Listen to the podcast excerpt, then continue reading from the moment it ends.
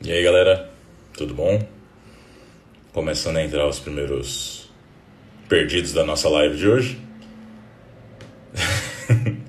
Treino bateu. e aí, como é que vocês estão, gente? Suaves? Cara, assim, como eu havia comentado com vocês, o objetivo da live de hoje é movimentar, galera. Tipo, estamos presos em casa, então vamos fazer alguma coisa. Eu mesmo, por exemplo, estou terminando de ajeitar um, um artigo aqui para vocês sobre esteroides e imunidade, que foi um artigo que é um assunto que a gente discutiu bastante na última live, inclusive com a presença do Rizuti, né? Que já está pedindo para entrar aqui ao vivo.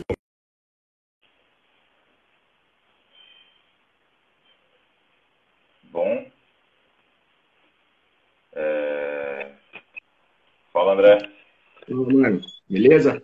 Bem. Tudo certo aí o áudio? Dando para ouvir tranquilo? Não, tranquilo. Hoje dá para ouvir bem. Ixi, os caras já estão já estão pegando aqui forte, ó. Queremos ouvir sobre veneno. Queremos. Bora falar então, Como é que né? é aqui? Vamos lá que uma hora passa voando. Ah, não, eu vou responder primeiro aqui. O que acha dessa quarentena? Olha, velho, eu, é, eu não sei o Rizuti. Eu tô achando ela necessária, infelizmente, né, pelos, pelo padrão de dispersão aí da, da infecção, né? E, infelizmente, é uma coisa que a gente está tendo que passar. É, vai ser um atraso econômico, mas ao mesmo tempo também é uma necessidade. Olha lá, tem gente perguntando: enantato de Masteron existe? Olha, cara, eu particularmente nunca ouvi falar, mas pode ser que tenha, né? Dá para fazer de tudo. Se a minha proteína ficar em quarentena, ela fica, ela passa a ser uma proteína isolada? É, pode ser. Assim como a minha proteína que está aqui estudando comigo, eu posso chamar de proteína concentrada. Né? Pô, travou aqui agora que voltou, mano. Tá dando pra ouvir? Travando mais aí. Se a galera puder Não, agora o tá feedback aí no comentário. Agora está voltando tudo ao normal. Internet Agora voltou ao normal, tá foda. Internet Não, no então, meio de galera- mata é foda, né? Oi? Não, a galera tá perguntando. É, eu tenho olheira, velho. Eu sou árabe. Fazer o quê? Eu- grande coisa. É. É. Ó, ó. Foda-se. Ada, vamos fazer umas perguntinhas então, velho? Tô com bastante coisa aqui. Se você quiser começar Vamos? aí. Você recebeu É. aí, cara? Eu? Pode mandar. Porra, tomar no cu. O cara falou que você tem a cara do Bruno Pina, mano. Tá louco. Fala É. isso não, velho. Fala isso É. não, que eu vou parar no asfalto ali daqui a pouco. É. Zoeira. Não, vamos lá, galera. Seguinte, né? A live hoje, o tema é de fazer algumas perguntas aí que vocês estão mandando pra gente. Sim. Pode ser de qualquer coisa, né? A gente falou de zoeira até de economia, mas você sempre manda, acaba mandando a relação aí de, de farmaco, de esteroides e tudo mais, né? Bom, a gente pode começar pelas perguntas que mandaram na caixa ou podemos começar por algumas do comentário aqui. O que, que você prefere, Adam? Se quiser selecionar alguma aí. Olha, assim, eu particularmente não, eu não tenho necessidade de selecionar nenhuma. Só responder rapidinho Vitor. É, como ter maior testosterona disponível, né, a questão da SHBG, o uso de qualquer esteroide já reduz a SHBG, irmão. Então, não tem muita dificuldade com relação a isso. Ciclo eterno. Apesar que você tem que tomar cuidado com essas coisas, cara, porque, tipo, o pessoal acha que ciclo eterno é, é blast eterno, mas não é bem assim, não. Manda as suas aí, Rizuti. Vamos ver o que, o pessoal tá falando. Bom, é, primeira pergunta aqui, né? Alguns eu até vou citar o nome que a galera gosta, né? Do Edson. Cara, ele perguntou o seguinte: o uso de cafeína, efedrina e aspirina, né, em baixas doses seria, é, seria mais interessante fazer o uso contínuo ou fazer 15 on, 15 off, né? Então, assim, vamos explorar a pergunta dele para a gente poder falar um pouquinho sobre termogênicos, né? No caso, que é a pergunta dele, e depois a gente fala sobre o que de fato ele perguntou, né? É, fala um pouquinho pra gente sobre o porquê que eles costumam combinar efedrina, cafeína e aspirina, assim, em termos é, farmacológicos. Se você quiser, eu exploro um pouquinho, né? O porquê que eles Não. fazem uma sinergia boa, né? Ah, cara, esse combo ele é, é meio antigo até, né? Mas só que ele é um combo assim que do ponto de vista farmacológico, principalmente farmacodinâmico, ele é elegante, né? por que, que eu digo isso? Uh, bom, primeiro, a efedrina, né, ela é um derivado de tiramina, então ela consegue estimular tanto o receptor alfa quanto o receptor beta adrenérgico, tendo uma maior prevalência no receptor beta. Por essa razão, ela consegue, na periferia, estimular a lipólise e, devido à sua lipofilicidade, ela consegue atravessar a barreira hematocefálica e estimular receptor alfa no, acho que é no núcleo arqueado, se eu não estou enganado, aumentando ali a, a, a supressão da fome. combina com isso a cafeína, que eu não vou nem me ater aos efeitos no sistema nervoso central de estimulante, mas na periferia ela tem ali como é, atividade ser uma inibidora de fosfodiesterase, né? Ela prolonga ali o tempo de ação da MP cíclico e, por consequência, também prolonga o tempo de lipólise, né? E, por fim, né, a aspirina, ela é um anti-inflamatório, né? Ela inibe é, tanto COX-1 quanto COX-2, mas, uh, do ponto de vista de performance, isso não tem muita relevância. O que importa mais são outras funções que a aspirina tem. Então, por exemplo, quando ela é metabolizada formando ali o salicilato, essa molécula ela pode ter ação de desacoplar a cadeia transportadora de elétrons. Então, isso levaria a uma diminuição na produção de ATP e, por consequência, forçaria mais a oxidação de substrato, tanto de gordura quanto de carboidrato. Por isso que é uma combinação muito poderosa. Entretanto, se questiona muito essa questão da aspirina, justamente porque as dosagens que levariam a isso seriam doses elevadas. Então, não se sabe se o efeito a longo prazo poderia ter o mesmo teria, poderia ter a mesma potência, ou se seria somente bro science. É. Quando a gente fala é, de termogênicos, substâncias assim que tem esse tipo de efeito, né? É importante ressaltar que muita teoria molecular, às vezes, não reflete na prática. Então, impactante. Mas como a gente está falando assim de, de ECA, né? de uma maneira mais simples, o que é importante a gente falar, como esses mecanismos ali podem se, se agir de maneira sinérgica. Né? Por, por, exemplo, vamos generalizar aqui a ação da efedrina. Como o Adam falou, ela vai ter um efeito em alfa e em beta. Né? Geralmente, quando a gente fala de algumas coisas adrenérgicas assim, dependendo da quantidade ingerida, ela vai predominar algum tipo de ação. A efedrina, por exemplo, né, não especificando, pode também aumentar né, a secreção ali de noradrenalina lá no sistema nervoso central. E uma coisa que faz feedback negativo com a secreção de noradrenalina é a adenosina né, e algumas prostaglandinas. Então, a aspirina consegue inibir um pouquinho esse feedback que as prostaglandinas fazem na secreção né, da noradrenalina, e a adenosina é inibida pela cafeína. Então, por isso, você consegue ter um efeito sinérgico ali de uma maneira mais simples. Né? O Adam explicou muito boa, bem aprofundada, mas esse seria o efeito sinérgico. Né? Quando a gente fala de 15 on ou 15 off, que ele acabou de mandar aqui também nos comentários, que foi o que ele tinha me perguntado, isso é um pouco diferente quando a gente fala de beta-agonista, e mesmo assim, beta-agonista tem lá os seus poréns, porque a gente aprendeu muito tempo atrás aquelas coisas de clenbuterol. Né? Então, assim, Vai depender muito para o cara fazer um protocolo on-off, vai depender da dieta que você está fazendo, passando para ele, né? Sempre são coisas muito multifatoriais para você individualizar. Nunca você pode falar que uma coisa é melhor do que a outra, porque tem que ver outras estratégias ali que estão junto com aquele protocolo. Não sei se você concorda, Ada, né? Quando a gente está falando é... disso. Assim, acho que você, assim como eu, né, por ter uma vivência mais clínica, você acredita que o maior efeito farmacológico que a gente tem de um determinado medicamento se observa quando a gente tem concentrações plasmáticas mais estáveis.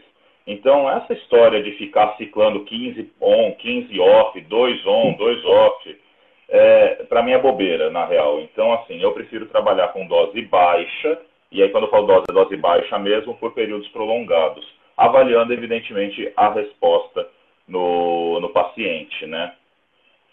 Exato, porque a dose baixa, por exemplo, quando a gente fala até de oembina, alguma coisa assim, você sempre vai é, associar o potencial daquela droga com o déficit calórico que a pessoa está tendo. Né? Não adianta você evidente. isolar fatores, né? Isso é uma coisa clássica. Não, é, vamos ver se tem mais pergunta aqui no chat. Se ficar travando, a gente tira. Essa, per... Essa pergunta que eu acho legal, cara, que o cara mandou aqui. Relação entre linfócitos e esteroides, existe alguma? Alguma influência no sistema imune? Olha, que nem eu estava falando aqui, eu vou mandar. Eu acabei de escrever um artiguinho com o Mike aqui, eu vou publicar ele logo em seguida da live. Só que assim, é, pode ser sim uma diminuição na resposta imune, pode ter alteração na diferenciação dos clusters né, de linfócitos T, tanto CD4 quanto CD8. Isso vai muito além, acho que, da pergunta que você fez, Gui Boy. Assim, isso vai se refletir num, num leucograma simples, certo? O ideal seria estar fazendo ali uma, uma citometria para poder determinar a quantidade de CD4, CD8, né, e verificar realmente se teve uma supressão da resposta imune. André? Exato, exato. Quando a gente fala de imunidade, igual a gente falou na outra live, a gente tem que tomar muito cuidado com que a gente mede, como que a gente mensura essa imunidade. É né? uma coisa bem mais complexa.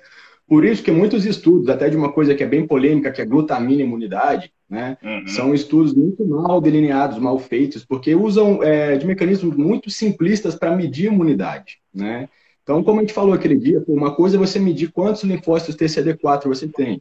É, o Adam está falando de cluster, né? Quantos clones você consegue gerar, em qual velocidade você gera esses clones, né? É, não sei se vocês pegaram o mesmo artigo que eu, mas tem algumas relações mais de esteroides oral com células natural killer, né, Adam? Sim. Você chegou a ver isso, né? Como Cheguei. eu coloquei até um ponto, galera, geralmente a gente tem uma interação da imunidade inata com a adaptativa para lutar ali com uma infecção viral, né? Primeiro, geralmente a imunidade inata, você vai ter natural killer e TCD8, que vai interar com a adaptativa ali com TCD4 e produção de anticorpo. Estou né? simplificando muito. Mas essas interações que a gente tem de testosterona, entre outros hormônios, assim, o Adam deve explorar muito isso no post que ele vai fazer, é um pouquinho mais complexo, né? Então, às vezes você pode subir um pouco, baixar um pouco, mas às vezes não vai ter um efeito muito prático, né? Na verdade, eu vou, na verdade, eu vou, eu vou ir menos além do que isso. Eu só estou tentando mostrar que tem uma influência um pouco negativa, né? E tem uma questão muito importante que eu acho que o pessoal não, não se atenta, é, que isso vai estar no, no post, é a questão do uso de inibidor de aromatase, que pode levar a uma alteração na diferenciação das Tregs, ou seja, células que levam a alteração na, na regulação da resposta imune. Se ela vai ser mais, mais direcionada a uma resposta do tipo TH1, TH2, TH17 e por aí vai.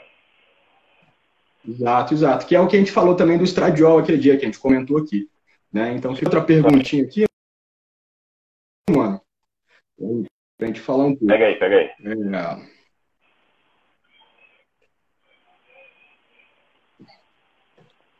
Cara, essa é uma pergunta bem clássica, mas eu acho que vale a pena falar também, porque ela sempre está aí na, é, na mídia ou no Instagram, né? Pessoas não diabéticas podem usar metformina para melhora da sensibilidade insulínica? Aquela Olha, nossa cara, cara já, nossa cara já é, responde assim, tudo, né? Olha, cara, assim, o, o, a treta que eu vejo com isso é a seguinte: a maior parte das pessoas que pensam em utilizar metformina não são as que eu considero eletivas ao uso de metformina, ou seja, indivíduos utilizando doses elevadas de GH. Exatamente. É, que, são, que são dois hormônios que podem causar é, resistência, correto? E por essa razão poderia ter um efeito, sei lá, protetor, modulador ali no, no caso do uso desses dois hormônios. Agora, uma pessoa normal utilizar a metformina, eu já não olho mais com bons olhos. Não vou mentir que no passado, quando ele era mais leigo, coisas do tipo, tá, tá também fazia aqui, uso, mas Opa, opa. Voltou? Peraí. Voltou, voltou. Não, exatamente, é bom que a gente concorda muito nesse tipo de coisa, né? Aí as pessoas perguntam, Sim. mas quando usar quando uma dose alta de hormônio de crescimento? Isso depende. Vai ter um cara que vai usar dois UI de H em três, quatro meses, ele vai começar a levar insulina, você vai anotar ali que seis meses depois a glicada desse cara subiu. Aí é um sinal, você pode pensar, não, peraí, eu vi isso.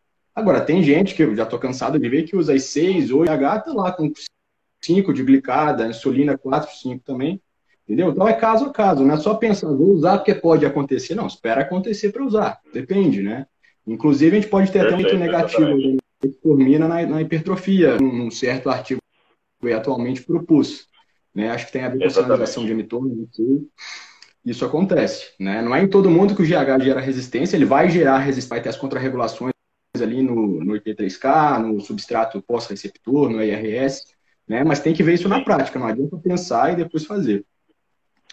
Essa é... pergunta aí, acho que é boa para você explorar também, mano. É que eles me mandaram Bom. a mesma coisa.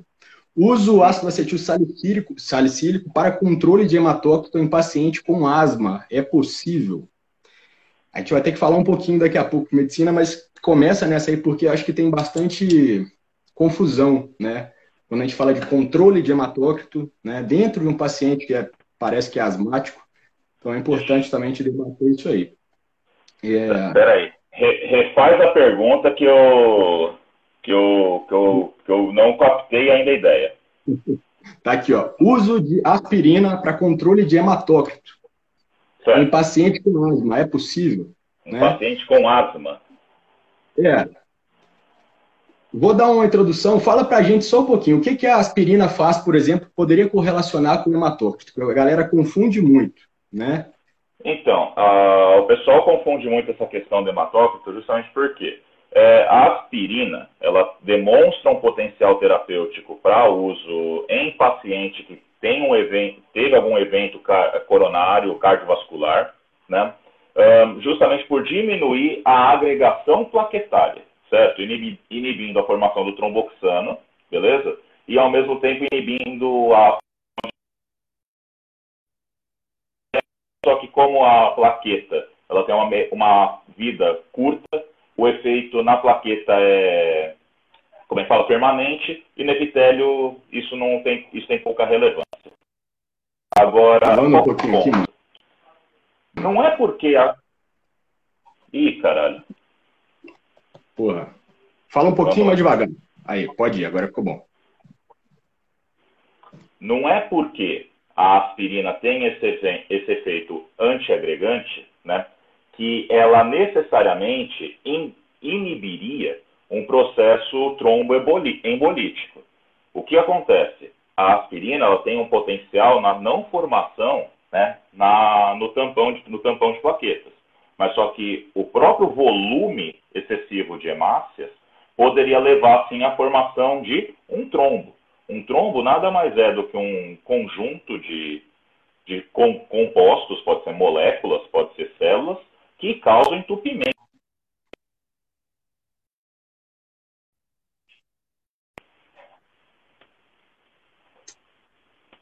André? Tá travando um pouquinho aqui. Exatamente, galera. Vocês têm que entender o seguinte: você não compatócrito com aspirina. Para ouvir? Confirma aí para tá. continuar falando. Tá? Então, seguinte, né? É só para contextualizar uma coisa importante para a reposição hormonal, até o próprio uso de, de hormônios em doses suprafisiológicas. Asma, né? DPOC, que é doença obstrutiva pulmonar crônica, né? Tabagismo, fumar, são né, algumas coisas que alteram um pouco a dinâmica da troca gasosa. Ou seja, esse paciente, quem tem isso, né, ou quem tem apneia do sono, por exemplo, esse tipo de pessoa tende a fazer alguns períodos de óxia ou prejudicar essas trocas gasosas de alguma forma. Isso geralmente é compensado no paciente com um aumento natural do hematócrito. Né? Fumante geralmente tem hematócrito maior, por exemplo, asmático pode ter, né? DPOC pode ter. Então, por exemplo, quando a gente fala de reposição hormonal, é contraindicado fazer reposição hormonal quem já começa com mais de 5% de hematócrito ou 18,5% de hemoglobina. Beleza? Beleza.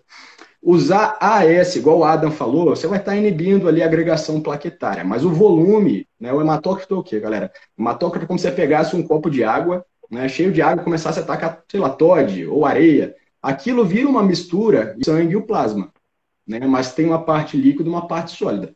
Quanto mais parte sólida, que são as hemácias, aí, as células que transportam oxigênio, mais viscoso esse sangue vai ficando, né?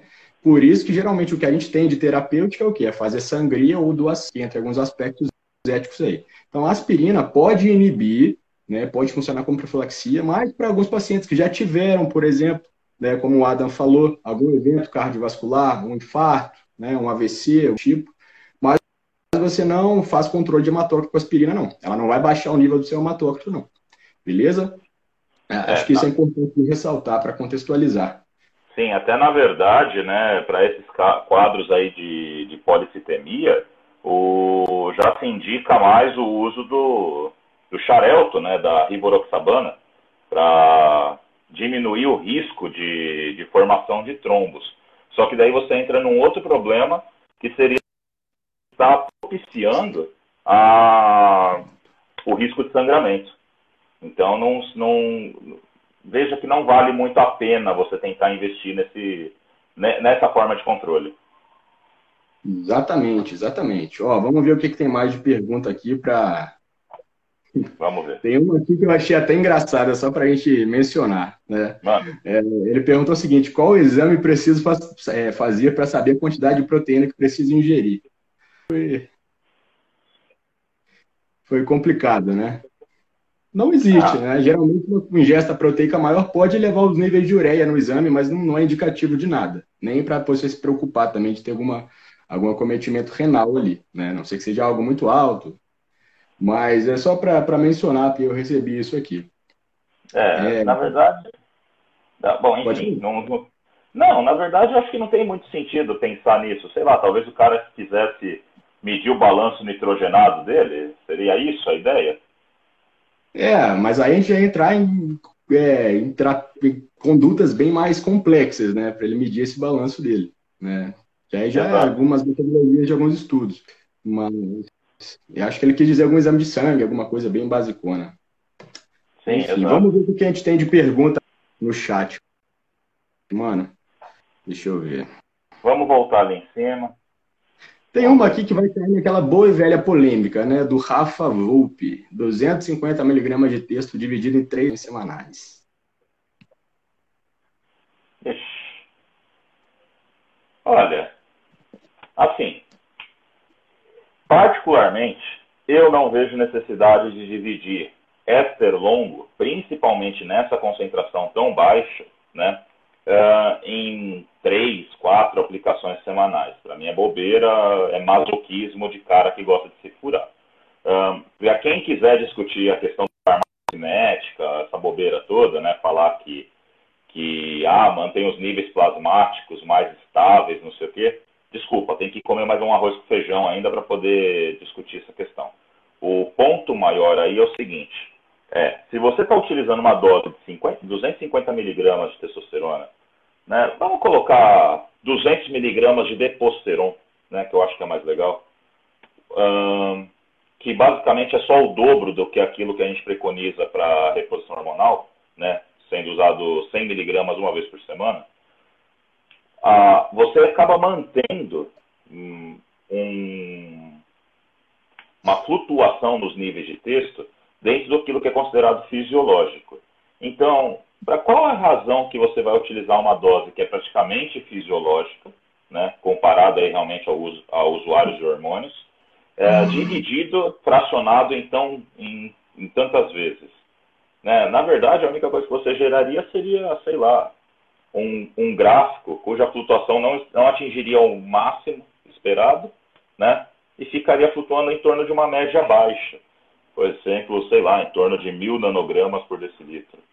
O que particularmente eu acho bobeira, entendeu? Se você quer manter sua texto em mil nanogramas por decilitro, sei lá, cara, dorme melhor, come melhor, bate uma bronha, faz qualquer coisa. Exatamente. Não, o que o Adam falou, cara, você resumiu um artigo que até originou um pouco essas questões de por que fazer TRH nessa parte de 200 a 250 a cada duas ou três semanas, né? Esse pega exatamente aí a divisão de 100 miligramas semanais, 200 a cada duas, 300 a cada três e 400 a cada quatro. E tem esses gráficos exatamente assim. Pode falar, pode Exato. falar. Lembrando que nesse caso de 200, 300, 400, a gente está se referindo ao cipionato de testosterona, tudo bem? Só lembrando uma coisa para vocês, galera. Quando a gente tem um éster, a gente tem a testosterona e aqui pendurado nela tem uma cauda, que é o que vai determinar o quão rápido ela vai ser liberada para a circulação, ou seja, quão rápido ela vai ser absorvida. E também, por consequência, acaba determinando de eliminação. Ok? Quanto maior é a cauda, uh, maior é a meia-vida. Por consequência, maior é o peso molecular desse éster, tudo bem? Então a concentração de testosterona por total, vamos dizer assim, ela é reduzida. Para vocês terem uma ideia, em 100 miligramas de cipionato de testosterona, nós temos aí 70 miligramas de testosterona. E isso é o que é utilizado para a reposição hormonal. utilizando 70 miligramas de testosterona, uma vez por semana, vamos dizer assim, uh, você manteria os níveis dentro da faixa fisiológica, ou seja, entre 300 até 800, vamos dizer assim. Exato. Outra pergunta que pega um gancho nessa, tá aí, ó. Vitor Araújo. Adam, fala pra gente de estrogênio inibidores de aromatase. Realmente vale a pena? Então, pegando nesse gancho, eu acho que assim, em primeiro lugar, né, o André ele é estudante de medicina e ele vai concordar comigo que nós tratamos pacientes e não tratamos exames, certo? E dentro dessa lógica, conta muito mais a clínica do seu paciente. Então vamos lá. Se a gente pensar que a faixa de aromatização no indivíduo normal, ou seja, não hormonizado, é da ordem de 0,3% do total de testosterona, a gente pegaria aí que um indivíduo que tem uma média de 500, mili, 500 nanogramas por decilitro apresenta em torno de 20, 30 de estradiol, certo? Picogramas por ml. Se a gente extrapolar isso aí para um hormonizado, né? Vamos dizer que um cara que tem 5 mil poderia apresentar 200 de estradiol. Se ele não tiver clínica de estradiol elevado, ele está dentro da proporção fisiológica. Correto? Agora, se por acaso o cara está com 5 mil de texto e 100 de estradiol, aí o que, é que a gente faz? A gente trata o paciente. A gente pode utilizar uma dose baixa de inibidor de aromatase? Pode. Tranquilo utiliza dentro uma quantidade que seja confortável para que reduza os impactos do estradiol elevado nesse cara, às vezes ele é mais sensível, e busca controlar os problemas associados ao estradiol reduzido. Por exemplo, colesterol seria um, um, um bom exemplo. Exatamente, exatamente. Cara, o que você falou é que eu bati na tecla outro dia. Não trata exame, galera. Tem gente querendo tratar esse HBG, tratar estradiol, tratar DEA, S-DEA. Tô vendo muita mulher preocupada com isso também. A gente não trata exame, a gente trata clínica. Para vocês aqui que não estão habituados com os termos, o que é clínica? Clínica é o que você sente, é o que você relata. Né? Então eu estou aqui, finge, estou aqui 100%, estou tomando 7 gramas de texto por semana meu estradiol está 150 tô beleza, né? PA tá ok, não tô tendo muito problema com acne, não tô retendo muito, né? Não tô tendo problema com ginecomastia, sensibilidade, algum surgimento de alguma coisa do tipo. Devo usar inibidor de aromatase? Não, né? Para que, que eu vou utilizar? Algumas situações você pode cogitar analisando ali, né? Por quê? Por que, que é importante que o estradiol suba com a testosterona? Outra coisa importante também. Você falou disso lá no seu grupo um tempo atrás, não falou? A neurodegeneração, por exemplo. Ele é Exato importante como cardioprotetor e neuroprotetor. Né? Ele é um protetor, vamos dizer, das artérias, né? da complacência arterial, produção de óxido nítrico, resposta ao óxido nítrico. Então é importante que a gente tenha uma certa relação de estradiol com a testosterona, para a gente ter esses efeitos aí mais equilibrados. Né? Então, isso pode ser um efeito mais a longo prazo. Quando a gente inibe também muito para baixo, como o Adam falou a curto prazo, a gente pode ter de libido, de comportamento, alteração do lipidograma, né? Que isso pode se estender. Situação que eu acho importante. Fala, Eda. Queda Exatamente. Impotência, disfunção erétil, né? A gente tem que sempre diferenciar também a questão de libido. Isso. É, um, uma situação importante, mulher, né? Você está acostumado a lidar com a mulher. Uma coisa é a mulher que compete, ela às vezes abre mão de muitas competindo. Outra coisa é a mulher que usa hormônios, e está lá com estradiol abaixo de 20 picogramas por 1, 2, 5, 10 anos. Né? O que, que isso pode ocasionar? Fala para mim. Peraí, exemplo, volta aí. Uma mulher que, que fica com, uma mulher que às vezes usa inibidor de aromatase, masteron por anos e anos e fica com estradiol de 15 ou abaixo de 20, que muitos exames não, né? Importante Olha, também, que muita gente acha que o estradiol faz ter gordura, não é bem assim. O mais grave que eu já cheguei a ver, né, relato de gente próxima, foi atrofia uterina. Então a mulher entrou num quadro de menopausa precoce que acabou acarretando essa diminuição né, nas paredes do, do útero que impedia, impediria ela de, no futuro, mesmo retirando os hormônios, fazendo uma hormonioterapia, de, por exemplo, engravidar. Isso foi o mais grave que eu já cheguei a observar. Então, assim, pode ocorrer menopausa precoce ou preconizar junto com outros fatores, né? Alteração do epitélio da vagina, né? Que o estradiol tem, assim, uma ínfima importância no epitélio da vagina, assim como a sua qualidade, até pode ter uma influência grande na lubrificação, por isso que a gente faz a reposição também intravaginal nesses casos. Só estou ressaltando, fator importantíssimo, osteopenia, osteoporose, diminuição da massa óssea ao longo tempo, mesmo que os esteroides possam compensar isso de certo modo. Importante mencionar Sim. também. Acho que a gente extrapolou ah, uma pro... coisa importante. Fala aí, fala uma Coisa importante, uma coisa importante no, no caso das mulheres também, levar em conta o papel do estradiol também na, na própria microbiota vaginal.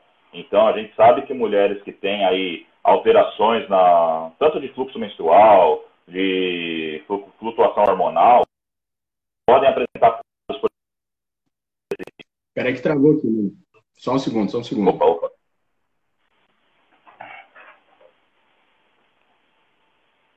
Voltou, voltou. É, eu não sei onde parou, mas então, a gente sabe que aí alterações em mulheres que têm, vai, disminorreia, flutuações nos níveis hormonais, pode promover aí alterações na microbiota e propiciar o surgimento de alguns micro-organismos, como por exemplo, candidíase de recorrência. Exatamente, né? Essas é, alterações mais... pode, pode terminar, te cortar. Ainda, é, não, desculpa, ainda mais nessas que fazem dietas muito restritivas. A gente sabe que tem acúmulo de, como é que fala?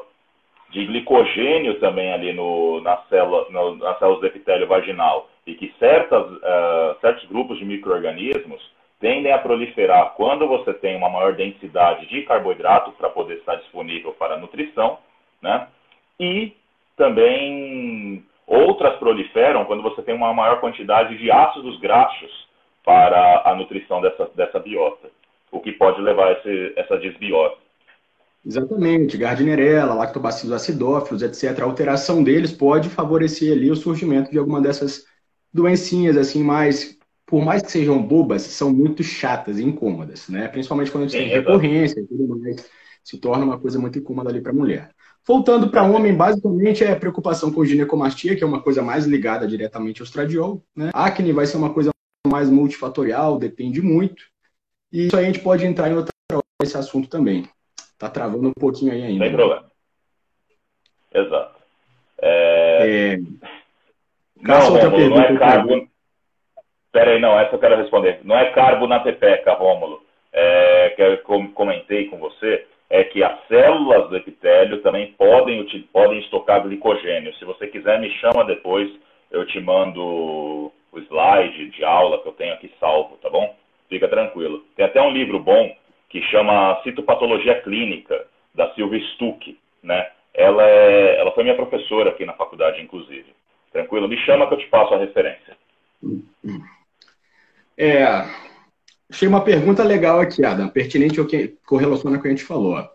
É, sempre tive a quantidade de ferro baixa em meu sangue. Né? Existe algum AI que ajude a subir isso ou eles costumam piorar esse perfil? É, é. Aquele artigo do Lender, que você até que eu uso também, né? legal para a gente Sim. falar dessa correlação de ferro, hematócrito, anemia, ferro. Fala um pouquinho para a gente, que depois eu comento. Não, então, é, o que a gente sabe é que tem alguns hormônios que podem, como é que fala, alterar aí a hematopoiese, mas não necessariamente alterar o, a, a oferta de ferro, né? Então a gente tem que avaliar se necessariamente você está construindo hemácias que são funcionais, né, com hemoglobina em quantidade adequada e quantidade adequada de ferro também nessa hemoglobina, Daí a gente tem que avaliar os valores hematimétricos, né? Uh, ou se somente a gente está jogando mais e mais células na circulação, entendeu? Daí a gente tem que fazer até outras avaliações, né? Fazer a contagem de reticulócitos, coisas do tipo. Mas não necessariamente o esteroide ele pode levar a esse, como é que fala, essa melhora, vamos dizer assim. É, exato, né? Quando a gente está falando, por exemplo, é, tem que ver, você falou que seu ferro está baixo, mas seu hemograma está normal, né? Quando a gente fala de ferro, o que a gente tem que observar? Duas coisas, VGM e HGM. A gente tem que ver se a sua hemácia tem uma coloração Isso a gente analisa vulgarmente como a gente fala, anemia ferropriva, microcitose e hipocromia. Né? Você vê esses valores reduzidos lá no hemograma, naquele inicinho. É, se você não tem substrato, dificilmente o esteroide vai ajudar a subir muito. Se for uma anemia muito discreta, você tiver substrato, o que a gente viu, né, Adam, naquele artiguinho do Olender, ele, um dos mecanismos de aumento do hematócrito, né, pode ser alteração em uma proteína que chama epsidina. Né? A epsidina, ela funciona em sinergia ali com a ferroportina, lá no nosso fígado, né, que regula a, a, um pouquinho da absorção, né, digamos, a absorção do ferro quando ele é absorvido na circulação renal ali para a circulação porta. Então a gente tem ali um turnover maior de ferro, né? mas vai depender um pouco do substrato, do grau dessa anemia. Mas piorar, que foi o que o Gabriel perguntou, eu posso piorar isso com os AIS, a quantidade de ferro? Piorar não, né? Tanto é que, na verdade, a maioria, dos esteroides, a maioria dos esteroides foi feita né, dentro para tratar algumas anemias, né? Lógico que de anemia que são horas e horas de detalhe. Acho que a gente conseguiu responder aí também é, um pouquinho. Caça outra perguntinha pra gente. É, na verdade, eu estava caçando era a aula de, de citopatologia para poder mandar aqui, para poder passar para o Romulo. Né? Eu tenho, eu mandei uma mensagem para ele no WhatsApp, que eu não sei se ele chegou a ver, mas eu, eu tenho essa, eu não estou falando besteira, eu, eu, sei que eu tenho essa aula, tá bom? Pode ficar tranquilo. É, cara, vamos ver aqui o, vamos ver o que o pessoal mandou aqui rapidinho. Tem uma pergunta que eu até queria que você, você que mexe com farmácia e muito com exame, que você vai saber elucidar legal para a galera, que é o seguinte, olha, Patrick Torres, ele perguntou o seguinte, uma coisa que sempre vem para mim. É, fala um pouco Sim. sobre DHT. Fale um pouco sobre DHT. Estou com ele em 2.5K. Como baixá-lo? Então, eu vou te fazer umas perguntas, Adam, você fala para mim. Tá. Número um, geralmente a referência superior dos laboratórios é 1.500 ou 2.500 né, de DHT. Aí as pessoas acham que tem que baixar quando vem essa referência, né? Número um, vamos lá. Quando a gente fala de um limite que o laboratório detecta, geralmente se está 2,500, esse DHT pode estar até 20 mil, como eu postei no exame outro dia. Então, analisar o nível de medida, né? Você pode falar para a gente um pouco, se você quiser, sobre o que é essa diluição que acontece, que às vezes as pessoas né? Não sei se vai ficar um pouco complexo. Mas é interessante só para as pessoas entenderem que às vezes quando elas estão com 2.500 no exame, elas estão é com 10, 15 mil, pode estar lá. E outra coisa que eu quero que você fale para a gente é o seguinte: se o cara não está preocupado com cair o cabelo, para que, que ele vai baixar o DHT? Porque todo mundo vê o DHT como inimigo, assim. Se quiser, a gente pode até discutir de próstata aqui. Né? Qual que é a sua opinião sobre isso? Olha, então vamos lá. Primeiro, considerando a sua primeira pergunta a gente tem que entender um pouco da questão de como é feito um exame. Então, basicamente, esses exames são feitos por espectrofotometria. Você coloca uma amostra, um reagente, certo? Dispara um feito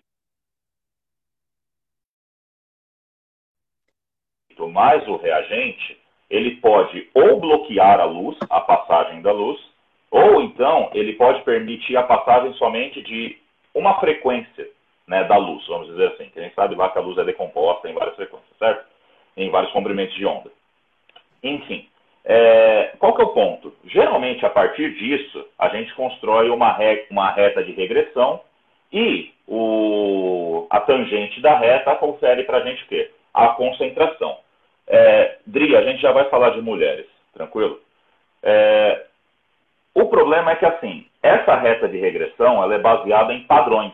Então, o laboratório já manda para você um kit e ele já coloca lá qual é a equação que você vai ter que utilizar dessa reta para poder obter o valor de concentração. Só que ele não leva em conta que se você tiver quantidades muito elevadas de analito, aquela equação já não é válida. Então, nesses casos, a gente tem que fazer um fator de diluição. A gente vai adicionar, vamos, vamos fazer a avaliação da amostra, vamos colocar um fator de diluição, por exemplo, vamos dividir por 10 tudo bem? Então, na hora que a gente encontrar aquele valor na, na reta da equação, a gente multiplica por 10 e esse vai ser o valor real. Tranquilo? É, isso só para poder.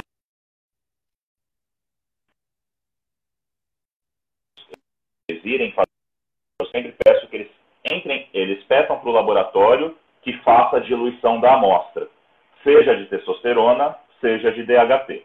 Tudo bem? É, agora, a segunda pergunta, eu tenho, assim, para mim, a mesma ideia do, do DHT, então, questão de valores fisiológicos. Num homem normal, de novo, a gente espera uma taxa de conversão de testosterona em DHT da ordem de 8 a até 10%. Tudo bem? Então, de novo, se um indivíduo tem 5 mil de testosterona, não dá para esperar que ele vai apresentar 2.500 de, de, de DHT. Tudo bem? Principalmente que a gente tem que levar em conta que o DHT ele também aparece como picogramas por ml. Então o cara tem que fazer ali a. É, é, é dividir por 10, não tem, é, é, multiplicar por 10, perdão. Não tem nada de, de segredo.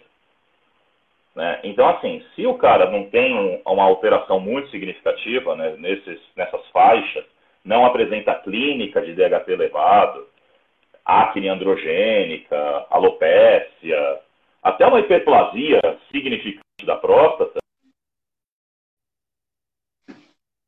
a próstata, como você mesmo mencionou, a gente pode levar a coisa mais a fundo.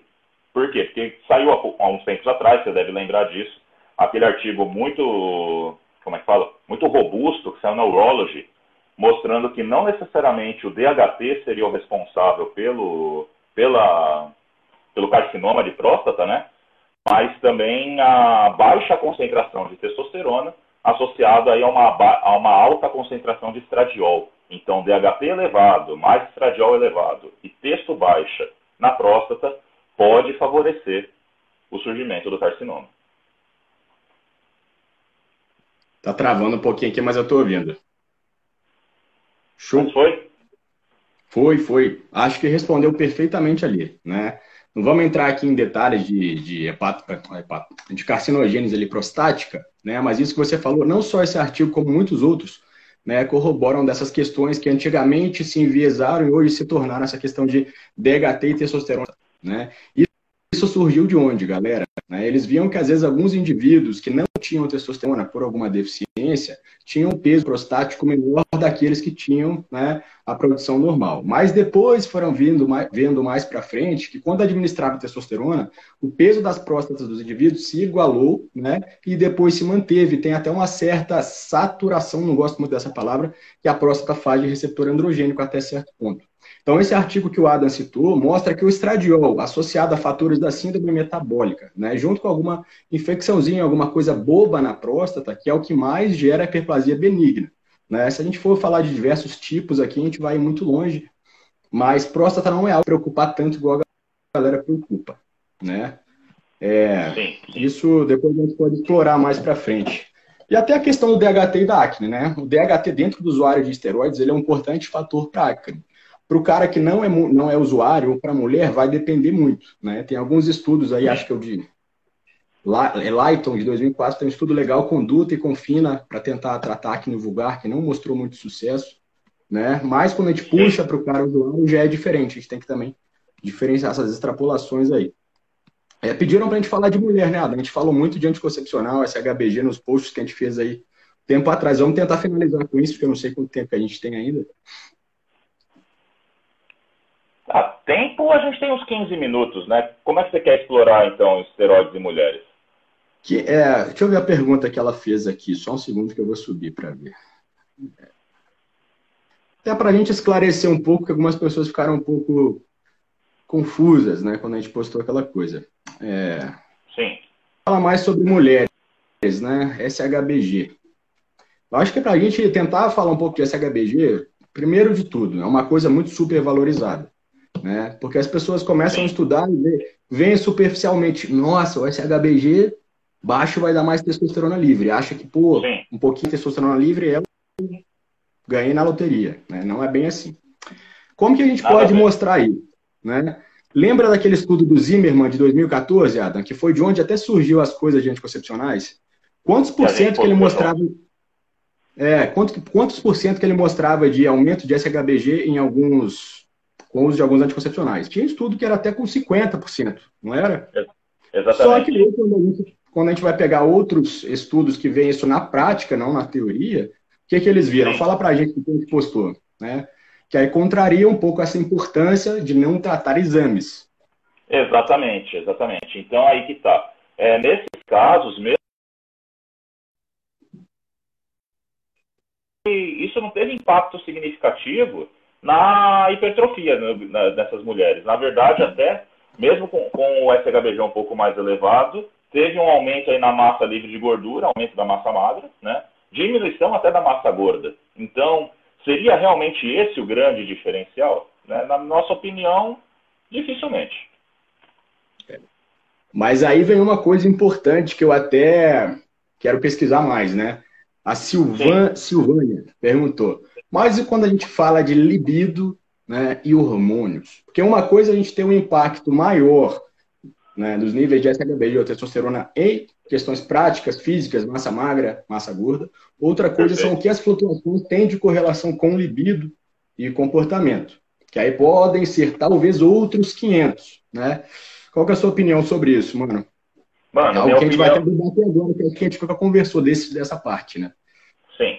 Olha, cara, sinceramente, assim, pela minha experiência e também pelo apoio que eu já tive aí de artigos, etc., libido é uma coisa muito multifatorial, tal qual é, por exemplo, acne. Então, quando eu falo que no caso de acne, eu recomendo, às vezes, procurar junto um dermatologista, quando a gente fala em libido, eu recomendo conversar também com psicólogo, psiquiatra, ginecologista, porque a gente pode ter N fatores que podem contribuir tanto para a libido elevada quanto para a queda na libido.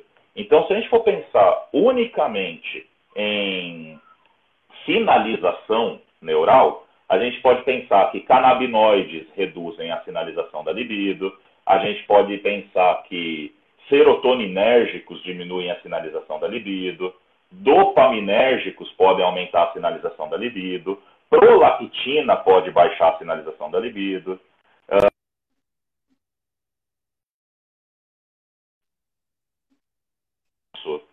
é, reflexo sexual fisiológico, né, normal, que seria, por exemplo, ereção de, de clitóris, lubrificação vaginal. Isso sim pode ser alterado pelo uso de hormônios. Então, muitas vezes, a mulher que utiliza hormônios, ela tem uma, é, hormônios de esteroides fortes, é, ela, de potência maior do que, aquilo que, do que aquilo que ela produz. Ela tem orgasmos muito fortes, né? mas não necessariamente ela tem uma libido elevada. Então, por exemplo, uma estimulação de clitóris pode levar ela a orgasmos assim absurdos, mas isso não significa que ela vai ter um relaxamento, a sensação de prazer, né, aumentada por causa do, como é que fala? Por causa do uso do hormônio, tudo bem? Porque pode aumentar Só a sensibilidade do órgão. Né? Caso muito bom para ilustrar isso. A mulher com síndrome do ovário policístico, que é SOP. Perfeito. Né? Negócio muito Perfeito. simples. O que, que a SOP faz com essa HB de vocês, meninas? Basicamente, você tem resistência à insulina, ou seja, a insulina, assim como IL-6, TNA-alfa e L1, né, algumas citocinazinhas bobas inflamatórias, a gente vê aqui nos artigos, é o que mais inibe produção de SHBG. Então, essa mulher vai estar com a, a, o SHBG baixo, vai ter mais texto livre, né, e não necessariamente a mulher que tem SOP tem mais libido, né? Assim como não tem mais massa muscular, entre outras coisas. Com esse exemplo, a gente consegue ver né, que níveis de exame não quer dizer muita coisa com correlação direta, que é tudo muito multifatorial. Né? Acho que dá para a gente finalizar com isso aqui. Exatamente. É, é, para pegar os materiais de SARM com você, mano. É até do, ah, do Luciano aqui, um amigo meu. Bem bacana. Luciano, Luciano, ótima pergunta. Uma mulher que tem histórico na família de câncer pode usar SARMs ou seria o mesmo risco de usar AIS, né? Olha, assim, na minha opinião, né, e também aí coisas que eu já li sobre, primeiro lugar, a gente tem que entender que o câncer ele vai ser um processo celular do qual a, a célula ela pode se dividir ali mediante um fator de crescimento, correto? Então, assim, existem cânceres que são mais é, responsivos a determinados fatores de crescimento. Então, por exemplo, o André mesmo a gente já discutiu. É, câncer coloretal, ele parece ser mais ele parece ser mais responsivo, por exemplo, à resposta de insulina, resposta de IGF, coisas assim. É, alguns adenomas, é, hepatoadenomas, são mais responsivos a, a, a hormônios de esteroides, e não somente esteroides anabólicos, mas também, por exemplo, é, estrogênios. Agora, com relação a mulher e câncer e SARM, a gente tem que avaliar qual tipo de, de câncer. Então, se for, por exemplo, um câncer estrogênio dependente, dificilmente o SARM vai ter algum tipo de efeito, né? Agora, porque teoricamente o SARM ele não tem é, afinidade pelo receptor estrogênico, correto? Então, por essa razão, a gente teria que investigar primeiro qual é o, a, a etiologia do, do câncer que está sendo descrito. Tudo bem? Exato. Perfeito. Tudo vai depender do local desse câncer. Né? O que, que a gente tem que ter em câncer é o seguinte: é, neoplasia vai ser sempre uma sementinha que está ali plantada. É, a maioria das neoplasias ela tem autossuficiência na produção de fatores de crescimento. Né? O que não descarta que hormônios, entre outras coisas, podem agir de duas maneiras: ou aumentando o potencial na sinalização de crescimento, ou gerando algum agressilho para que aquele gene comece ali a se formar e transformar em uma neoplasia. Né? A minha opinião, eu não sou um cara tão estudioso em SARMs assim, ainda sou um pouco agarrado para aceitar. Não é aceitar a ideia, sei que é muito boa, né? Mas o que eu tenho de conhecimento é o que a gente tem de carga de estudo em esteroides é muito mais longo, né? Mas os SARMs também, dependendo do que a gente vê, podem ser seguros, né? Então a diferença do remédio e do veneno também vai ser sempre a dose, porque as pessoas, quando falam em SARMs para ganhos estéticos, estão usando doses muito maiores do que a gente se via nos estudos. Isso aí o Adam vai melhor que ninguém, né? Ele e o Dudu fizeram uma live disso outro dia muito boa. Não foi com o Dudu que você fez? Sim, sim. Na verdade, cara, essa questão do, do SARM câncer, né, tem, assim, praticamente nenhum estudo mostrou correlação de SARM e câncer. Evidentemente que a gente tem que avaliar estudos a longo prazo, mas o impacto sistêmico do SARM até o momento é tão irrisório, vamos dizer assim, mediante outros medicamentos, que particularmente eu acho muito difícil, né? Inclusive, até outro dia eu estava discutindo, porque eu recebi um, um case report né, de um conhecido meu, de um cara relatando que um paciente. É case report mesmo, né? Saiu no up to date, mostrando que um paciente deu entrada no PS com. Como é que fala? Falência hepática e início de adenoma hepático pelo uso de rádio 140, né? E ligandrol. Cara, desculpa, mas eu acho que ali faltou um pouco de critério porque não foi feita a reconcilia reconciliação medicamentosa, que é fazer todo o levantamento do histórico de medicamentos utilizados, e não levou em conta outros fatores, se o cara é etilista, se ele utilizava altas doses de alguns medicamentos mesmo caseiros, então, caseiros, assim, eu digo assim, é, de uso corriqueiro, né, paracetamol, por exemplo. Exato. Perfeito, mano. Vamos ver se tem alguma pergunta aí para a gente finalizar, alguma coisa interessante para a gente falar. É... Perfeito.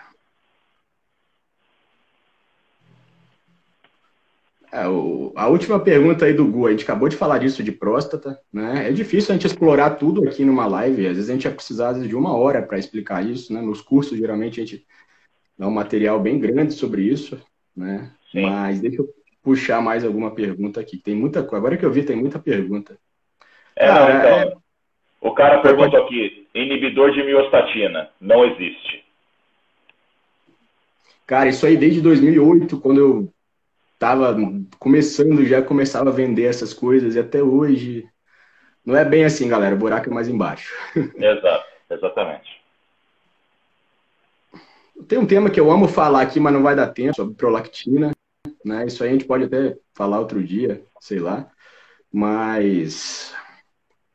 É. Uma pergunta aqui sobre controle de pressão arterial fazendo uso de esteroides. Né? Isso aí, quer falar ou Olha, cara, é, assim, eu, eu, não vou mentir, eu acho que de todo esse tempo que eu já tive, já venho trabalhando aí com algumas pessoas, eu acho que uma ou outra pessoa que apresentou problema de PA, né, até estava discutindo com você esses dias, né, e, assim, tem, geralmente tem uma comorbidade associada, então, no caso, esse paciente é dislipidêmico, né, então, realmente ele é dislipidêmico, ele está ali com é, colesterol total acima de 200, 220, se eu não estou enganado, ele tem ali um, um HDL muito baixo, né? E isso pode ser realmente um fator que, tá, que possa colaborar para esse aumento na PA, né? como controlar isso em usuários de esteroides? Basicamente, eu acho que são as recomendações padrão. Então, por exemplo, avaliar sempre seus exames, verificar como é está a pressão arterial, fazer um mapa se você tiver algum histórico, né? Boa hidratação, coisas do tipo, né? Uh, porque a própria atividade física tende a conferir um certo efeito protetor, né, com relação a problemas associados a, a aumento na pressão. É.